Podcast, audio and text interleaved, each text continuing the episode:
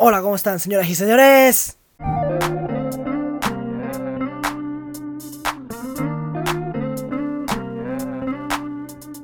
Hoy tenemos el placer de tener como invitada a una persona muy especial que me ha acompañado durante 18 años de mi vida y que llevamos tiempo hablando sobre un tema que queremos debatir y exponer a través de este podcast. Así que cada uno de vosotros saquéis vuestra propia conclusión para ver qué os parece el tema que seguro que en algún momento de vuestra vida os habéis planteado o os habéis decidido no hacer.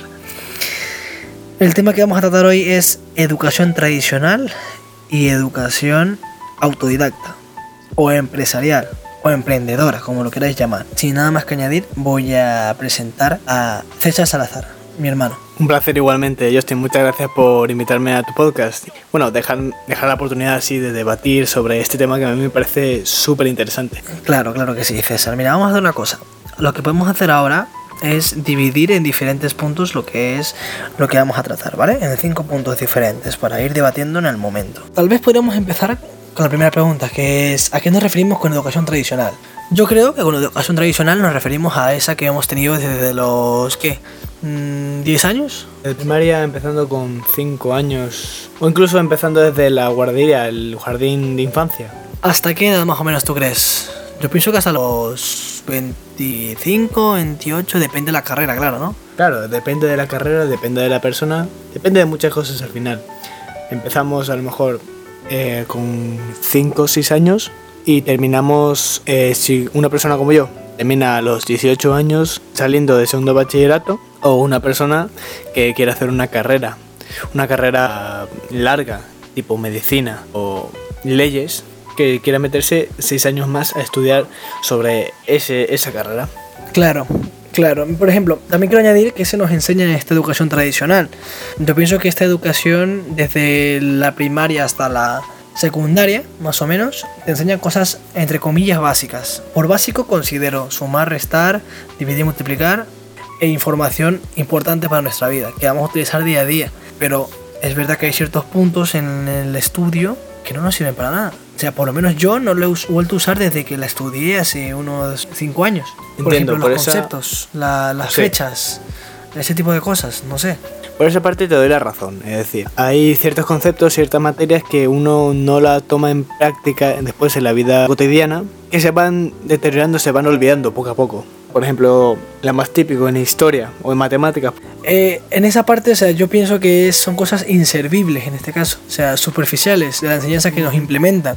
Hay muchas cosas que también son interesantes, por ejemplo, a mí me gustaba mucho geografía, había muchos aspectos de la geografía que me encantaba, pero era porque me gustaba a mí, yo los aprendía por el puro placer del conocimiento de aprender. Pero hay otras materias, por ejemplo, mm, historia, las fechas de algunos acontecimientos históricos, que hay algunos que sí es importante saberlo, pero hay otros que son muy irrelevantes, no, no vienen a cuento, o sea, que tú eso no vas a usar en la vida. O sea, tiene una entrevista de trabajo o cuando estés trabajando en la, en la vida real, no te van a decir, oye, mm, ¿en qué fecha nació, yo qué sé, Simón Bolívar? ¿Me entiendes? Cosas así. No me va a servir para mí el día a día. ¿Me entiendes? No sé, eso es lo que yo pienso con respecto a la enseñanza tradicional. No, sí estoy completamente de acuerdo. Es decir, este sistema educativo que tenemos se basa en la lógica matemática, en retener la máxima información posible. Eh, y eso se ve claramente en historia con, la, con las fechas, los acontecimientos que te hacen memorizar para un examen y después te olvidas y si vas a seguir estudiando el año siguiente lo tendrás que volver a memorizar y volver a escupir en un examen. Claro.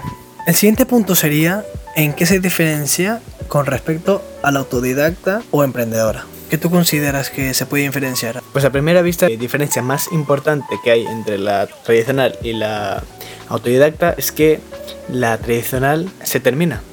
Se termina hasta cierto punto y ya no vuelves a tocarlo nunca más. Quiero decir, terminas el segundo de bachillerato y ahí acabas. Terminas la carrera en la universidad y ahí acabas con diferencias, claro, por ejemplo en, medicina, que los médicos siguen investigando, siguen obteniendo más información, pero son casos aislados. Por el contrario, la educación autodidacta va desde la cuna hasta la tumba. Sigue contigo al ritmo que tú decidas. Si tú decides ir más rápido, y tú quieres, si tú decides leer más libros, informarte mediante documentales o incluso ponerte a charlar con personas de éxito, que ya han tenido éxito, que tú creas importante para ti y que tú quieras aprender, con el simple hecho de conversar con esa persona y aprender de ella, ya estás haciendo esa educación autodidacta. Eso es verdad. Un punto de eso, por ejemplo, sería en que la educación tradicional no hay ninguna materia en el colegio o en la universidad que sea aprender al desarrollo de relaciones sociales, por ejemplo, que te ayude a ti a desarrollarte socialmente, a saber hablar, a saber decir unos buenos días, a saber dar la mano, que aunque lo parezca tonto,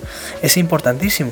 Otra cosa es el control de las emociones, el control de tus finanzas. Hay mucha gente que está quebrada, mucha gente que es no sabemos que es pobre, porque la palabra pobre no es. No sabes controlar tu dinero, no sabes administrar tu propio dinero. Exacto, es gente inexperta con ese tema.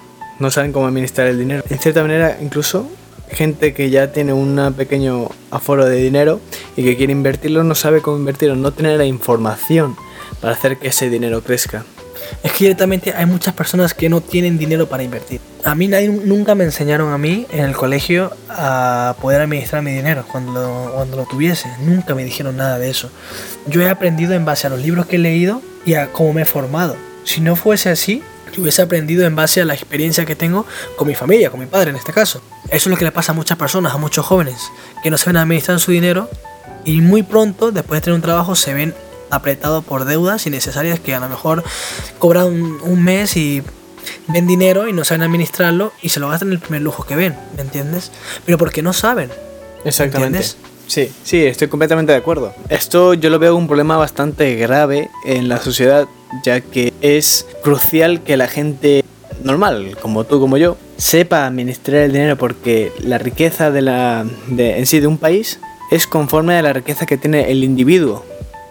Si el individuo no sabe generar riqueza y no sabe conservarla, el país no podrá adquirir más riqueza. De ahí el porqué de países que tienen mucha población que sabe administrar el dinero, Estados Unidos por ejemplo, o Alemania por ejemplo, y que han sabido cómo invertirlo y cómo hacer que ese dinero crezca. Exactamente. Yo en ese caso pienso que muchas personas lamentablemente no han tenido ese tipo de educación, que en este caso tú y yo sí la hemos podido conocer. Muchas veces los hijos no son exitosos porque los padres no lo son. Porque ellos siempre ven el ejemplo. O sea, nosotros vemos el ejemplo.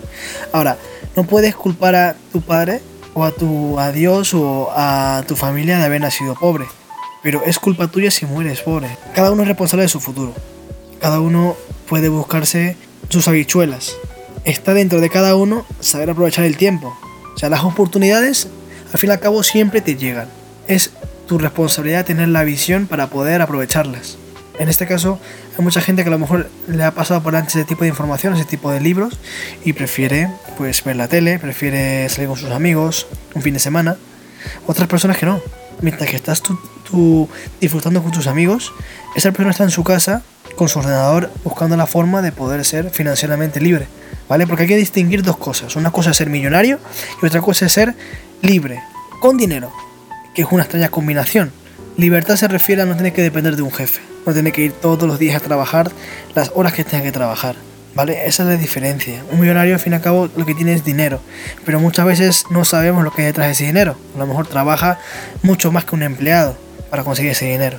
Entiendo. Hay que ser, no buscar tener dinero, sino ser libre. No es lo mismo ganarse mil euros sin trabajar, teniendo un activo, que ganarse tres mil y tiene que trabajar todos los días nueve horas. No es lo mismo. Porque ¿cuándo vas a disfrutar de ese dinero? No sé tú qué piensas con respecto al hábito que tiene mucha gente de querer estudiar y al final acaba trabajando para otra persona. Hay mucha gente que estudia para ser un trabajador más, para trabajar para otro. Cuando esa persistencia, porque al fin y al cabo una, hacer una carrera es una persistencia, tío. Porque ahora están las cosas muy difíciles, hay mucha gente que estudia un montón que se sacrifica, que sufre, que tiene mucho estrés por los exámenes, por el tipo de conocimiento, hay demasiada demanda de gente cualificada. No sé tú qué piensas con eso, pero yo conozco, tengo conocidos que son, que tienen buena, que han estudiado, que siguen estudiando todavía y sin embargo no encuentran trabajo de lo suyo. Tienen que buscar pluriempleo, buscar otro trabajo para poder sustentarse y pagar su universidad, que encima una universidad pública también es pagada, ¿me entiendes? Con lo cual, no sé tú qué piensas con respecto a eso. ¿Qué opinas? La verdad es que yo lo veo un, un problema muy grave en, esto, en esta sociedad. Eh, A mí me daba cierta, bastante pena, bastante pena para esas, por esas personas que la verdad, como tú lo has dicho, se han sacrificado tanto, han estudiado tanto tiempo, han invertido incluso tanto dinero para, en libros, en matrículas, para conseguir lo que ellos quieren y al final eh, descubren que o ese no es el camino o el camino está demasiado habitado por otras personas que quieren hacer lo mismo. Pero lo que no se dan cuenta es que esa salida que ellos buscan es una salida eh, hacia libertad ya anticuada. Es que ya no existe esa libertad, César. Yo pienso que esa libertad ya no existe. Yo pienso que también el trabajo es la evolución de la esclavitud. Ha cambiado diferentes puntos. Ya no se les puede pegar. Tenemos un salario mínimo. Salario mínimo. Mínimo para no morirnos de hambre. Aunque somos privilegiados de vivir y estar donde estamos. Hay otros países y otras situaciones que están peor. Pero sin embargo, podremos estar mejor, podemos estar mejor. Sin embargo, ahí está, en no ser conformistas y buscar más la ambición, tener y ser más. No solo tener, no solo querer tener, sino ser. ¿Cómo siendo? Formándote de forma autodidacta, siendo emprendedor. Es la única forma que yo veo ahora, César. Yo también opino lo mismo. En los tiempos de ahora, ¿eh? Un trabajo, ya te digo, o sea, vuelves a ser el círculo de Sí, rata. entiendo. O sea, Antiguamente, antiguamente en bueno, el, siglo, el siglo pasado, esa salida funcionaba. Funcionaba porque Perdóname, te refieres a la era industrial, ¿no? Me refiero a la A era industrial al siglo pasado, sí. Esa salida funcionaba ¿por qué? porque no había tanta tecnología como ahora. No había tanto trabajo que lo ocupaban los robots. Tanto trabajo que era repetitivo lo hacían las personas porque la tecnología no estaba tan avanzada como ahora. Pero en este momento, con la tecnología ya en auge, con los robots ya en auge, las eh, tareas repetitivas las hacen robots, pero las tareas que son de innovación, las tareas que requieren inteligencia humana, sociabilizar con las personas, esas son las tareas que, que más se van a cotizar eh, de aquí a pocos años. De hecho, ya que mencionas lo de los robots, eh, vi, hace un tiempo en la tele que había una eh, huelga de unas chicas. eh, vi- Es un reportaje que vi en la tele, ¿vale? Se me, me crucé sin querer con ese reportaje y lo que vi fue eh, unas señoras que estaban protestando con pancartas diciendo que no a los eh, a los robots en los centros comerciales, ta, ta, ta. el autopago que hay, por ejemplo, en los centros comerciales Ah, entiendo. ese tipo de cosas están quitándole el trabajo a los, a los cajeros, ¿me entiendes? Pero es algo que no se puede evitar. Es algo que no, no puedes evitarlo, como el caso de Uber. Sí, El caso de Uber, o sea, al fin y al cabo, es, es, una evolución. Es un cambio que está. que tiene que pasar sí o sí. Es más comodidad. Y siempre vamos a, pre- a preferir lo cómodo, lo fácil. exactamente. Yo por esa, por esa parte, lo que has comentado, yo veo que la historia se repite. Es decir, creo que, en la, creo que fue en la primera revolución industrial en la que las máquinas a vapor hacían como hacían el trabajo de aquellas personas que mediante la fuerza humana, bueno, pues echaban, echaban carbón a una máquina, ya otra máquina la podía hacer por ellos. Y de ahí que se crearon eh, las huelgas contra esas máquinas por quitarle el trabajo a los obreros. Como dice, como dicen muchos expertos, la historia se repite en casi todos los aspectos de la vida. Y este es uno de ellos. Las personas siempre vamos a, como tú has dicho, las personas siempre vamos a querer lo cómodo, las personas siempre vamos a querer que las cosas no cambien. ¿Por qué? Porque nos asusta lo nuevo.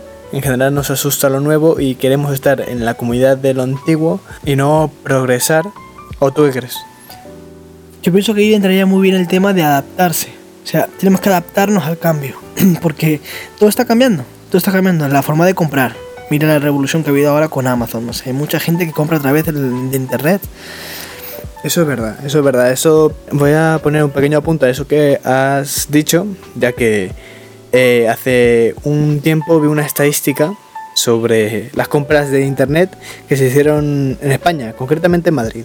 En Madrid durante el año 2015 se compró alrededor de 17, 17 millones de paquetes, se, se entregaron. Y en 2019 se llegó a triplicar es- ese volumen de compras en internet. Se ve que está avanzando poco a poco de una manera brutal eh, la compra en línea.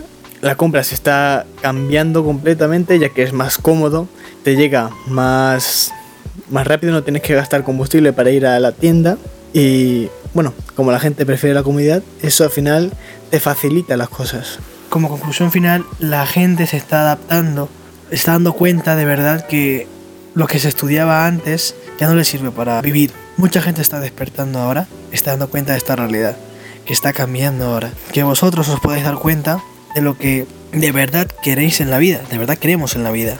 O sea, cualquier cosa que haga, a lo mejor me dices que te encanta la medicina y quieres estudiarla. Correcto, de acuerdo, estoy 100% de acuerdo y me alegro de que lo tengas claro. Pero hay mucha gente que no tiene claro. O porque sinceramente no tienes sueños para cumplir y eso ve la opción más factible ya, como tú has dicho, por, por medio de opiniones ajenas y no su propia opinión. Y eso en realidad a mí me parece muy triste porque entonces no, no es tu voluntad la que predomina en tu decisión, sino la de otros. Y para concluir, la gente está empezando a darse cuenta de que con una educación tradicional no va a llegar a ningún sitio. Hay muchas personas que están optando por diferentes caminos del emprendimiento. Mientras más tiempo te mantengas haciendo la cosa, pronto llegará el resultado. La cosa es que seas persistente. Porque una roca es resistente, pero la rompe la persistencia de una gota. Entiendo. Así que ha sido un placer tenerte aquí en este podcast, César. La verdad que es una charla muy buena. Muchas gracias, de verdad ha sido un placer, la verdad me he entretenido bastante. Hemos tocado un tema que la verdad es súper interesante para, para, debatir y que bueno, me encantaría volver a, a, estar aquí a hablar sobre otros temas tan interesantes como este. No lo dudes. Quiero dar las gracias a todos los que están escuchando este podcast. Espero que tengas la posibilidad de escucharlo y reflexionar, que es más importante, darte cuenta de lo que de verdad te gusta, lo que te apasiona, lo que te encanta en, este, en esta vida y que le dediques a hacerlo al 100%, no un 99, no, a un 100%, que seas feliz con lo que hagas y que lo lleves a cabo y lo acabes, lo termines. Como ya sabéis chicos y chicas, pasarla bien, disfrutarla, pasarla rico, no olvides de ser felices, de sonreír a la vida y nos vemos en el siguiente podcast. Chao.